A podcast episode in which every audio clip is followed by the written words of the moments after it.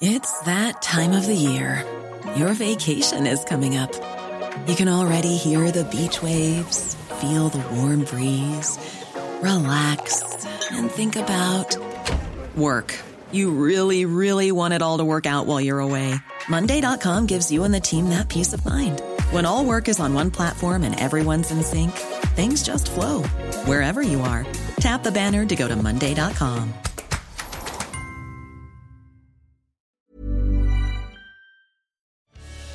Entre constat et état d'urgence, entre grands combats et petits gestes du quotidien, notre chère planète, c'est le podcast Environnement du Dauphiné Libéré. Sept ans après le best-seller Comment tout peut s'effondrer, Pablo Servigne sort un nouveau livre sur l'effondrement avec Gauthier Chapelle. Dans cet ouvrage, L'effondrement expliqué à nos enfants et nos parents, paru au Seuil, le docteur en biologie, installé dans la Drôme, a voulu s'adresser à la jeune génération, mais aussi aux boomers, pour mieux expliquer ces risques d'effondrement liés au changement climatique. Pour le co-créateur de la collapsologie, il est urgent d'arrêter notre addiction aux énergies fossiles. Un reportage de Robin Charbonnier.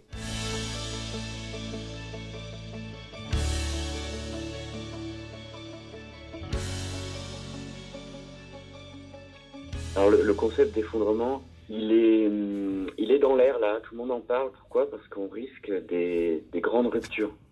Euh, il peut y avoir des effondrements financiers, des effondrements des écosystèmes ou des effondrements euh, de société. Euh, et actuellement, notre monde est, est, quand même très sensible à ça. On a posé toutes les conditions pour que des grandes ruptures globales arrivent. Donc voilà, ce qu'on proposait nous, c'est plutôt d'étudier euh, ces possibilités pour pas que ça arrive, pour essayer de les éviter ou pour essayer de, de les atténuer. Comment, eh bien, comment on y arrive? Comment éviter cette, euh, ce qu'on pourrait appeler euh, la fin du monde, en fait, en, fin de compte, l'apocalypse? Il y a deux, il y a une distinction à faire. Il y a deux types d'effondrement déjà à distinguer. C'est l'effondrement des écosystèmes, de la biosphère, du vivant, qui est déjà parti. En fait, c'est pas un risque à venir, c'est déjà en cours. La sixième extinction de masse des espèces elle va arriver, elle est en train d'arriver. Et ça, ça peut nous, ça peut faire beaucoup de dégâts aux sociétés et même à l'espèce humaine. Et de, l'autre côté, il y a les effondrements possibles de sociétés. Alors comment les éviter?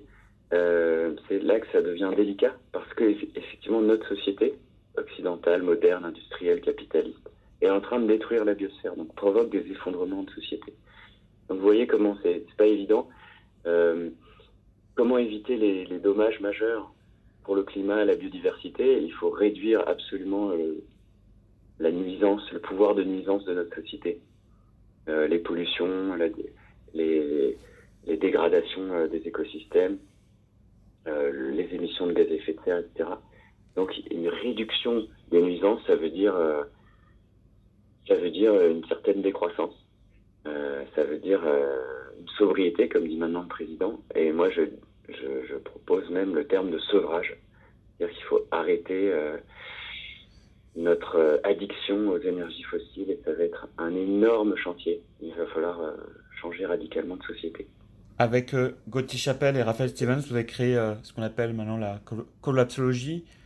L'objectif, l'ambition en tout cas, que, ça devienne une science? Oui, la collapsologie, c'est un mot qu'on a inventé pour, pour c'était une proposition euh, pour les scientifiques une proposition de créer une nouvelle discipline, discipline scientifique qui hum, étudie les dynamiques d'effondrement et les risques de catastrophe globale. Et notre intention, c'était que plus on étudie ces risques, plus on voit arriver la catastrophe, plus on a des chances de l'éviter. Et actuellement, euh, beaucoup de scientifiques euh, travaillent là-dessus.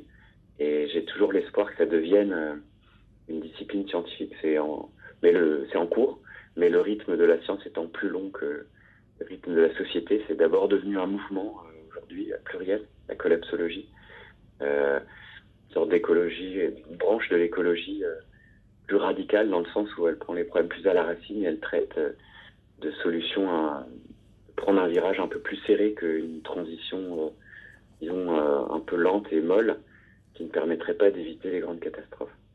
Dans le dernier livre avec Gauthier Chapelle, vous avez décidé de vous mettre à, hauteur d'enfant, mais pas que, hein, puisque vous parlez aussi aux, boomers, à, nos parents, comme dit le titre.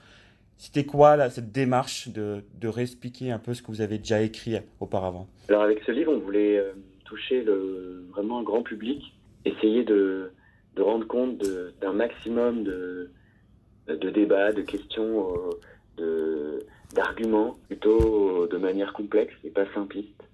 Et, et, pour ça, on a choisi trois dialogues avec un père avec sa fille de 13 ans qui découvre ces questions, ces questions des catastrophes globales. un père avec le même père avec un fils de 22 ans qui est en colère, qui, qui veut changer le monde, mais on lui envoie les CRS. Euh, et puis avec euh, le père, avec ses parents qui ont vécu euh, l'après-guerre, l'abondance, les Trente Glorieuses, qui sont pas forcément très à l'aise avec ce changement d'époque.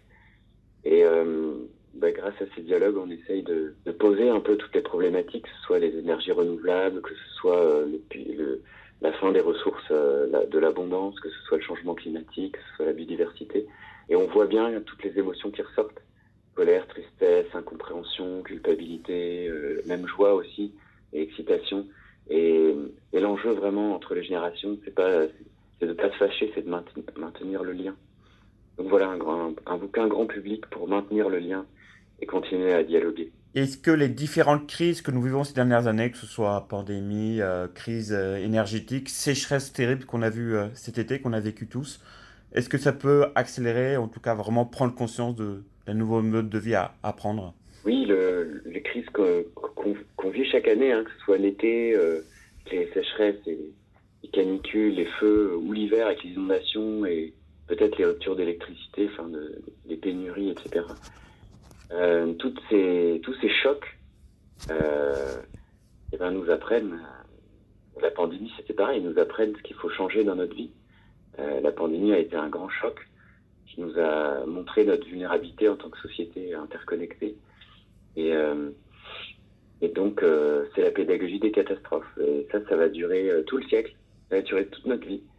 Euh, il faut pas croire que on est tiré d'affaire, qu'il n'y aura pas encore euh, des sécheresses, des inondations, des incendies, des guerres, des pandémies. Il y en aura encore. Donc, voilà, l'idée, c'est de créer une société qui qui soit, qui puisse être en, qui puisse être résiliente par rapport à tout ça et qui soit en accord avec la biosphère. Parce que plus on, plus on est toxique pour la biosphère, plus on va s'en prendre, plus on va s'en prendre dans la, figure, quoi. Plus les catastrophes vont être difficiles. Donc, euh, on a vraiment aujourd'hui un grand virage à faire.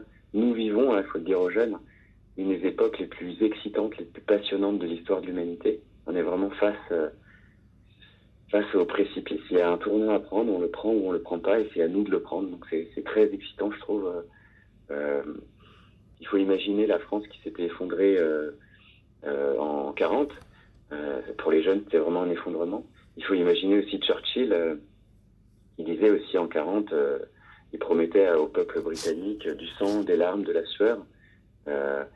Et il n'a pas menti. Aujourd'hui, il ne faut pas mentir aux gens. Ça va être difficile, mais euh, il y aura un horizon euh, de liberté, euh, d'abondance, je ne sais pas, peut-être d'une autre manière de vivre qui sera plus joyeuse qu'aujourd'hui, qui aura plus de sens.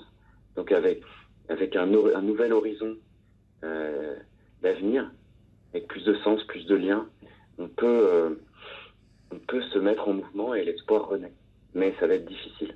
Ça va être difficile, mais vous vous mettez quand même le côté un peu positif, et en tout cas qu'il faut voir le côté joyeux, parce que c'est vrai qu'on parle d'effondrement ou là-dessus, on est toujours dans, dans l'anxiété, mais il faut avoir une perspective joyeuse tout en changeant en fait. La perspective doit, euh, la perspective, ça doit donner du sens. Après, hmm. la joie, elle est à contacter. Oui, effectivement, il faut trouver de la joie euh, toute votre vie. Si vous n'avez pas, euh, si vous n'avez pas de joie dans votre vie, vous allez vraiment mal vivre. Hmm. Mais le message aussi de notre livre et de tout notre travail depuis dix ans, qu'il n'y a pas que la joie, il y a la tristesse, il y a de la peur, il y a de la colère, et tout ça, ça va être, ça va être, euh, ça va être là toute notre vie. Ça va faire euh, des montagnes russes d'émotions. Et donc, euh, l'invitation, c'est de pas mettre ça sous le tapis. Il y aura des deuils, il y aura des moments difficiles, mais ça, c'est la vie. Et on a été habitués à, comme des enfants gâtés, à pas vouloir souffrir, à pas vouloir prendre les, questions graves à bras le corps. Et aujourd'hui, ça nous retombe dessus. Et, l'invitation, c'est vraiment d'apprendre à, traiter ça, d'affronter nos peurs. Et la peur, c'est une vraie énergie de vie qui nous dit qu'il y a un danger, qui nous invite à bouger.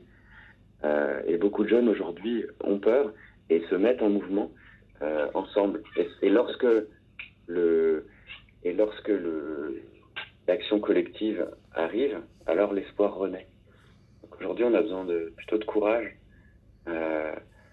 et, et, de donner du sens à nos vies pour se mettre en action. Que ce soit difficile ou pas, peu importe. Il faut, c'est qu'on se mette en action et qu'on change les choses. Si vous avez un incendie dans un bâtiment et euh, les pompiers arrivent et disent au feu, au feu, et commencent à casser les portes, les vitres et à, voilà, et à crier sur tout le monde, euh, il y a une urgence. Vous n'allez pas dire aux pompiers, excusez-moi, mais j'ai besoin de bonnes nouvelles, j'ai besoin qu'on me parle bien, j'ai besoin, j'ai pas besoin de la peur.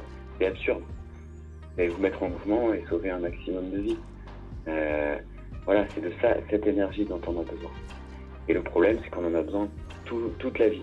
Tout au long du siècle, il y aura le changement climatique, il y aura euh, le vivant à régénérer, il y aura euh, euh, des, mauvaises nouvelles. Donc on a besoin de serrer les coudes et c'est par l'entraide, le courage, l'espoir, c'est par là qu'on y arrivera. Et c'est pas forcément une petite promenade joyeuse.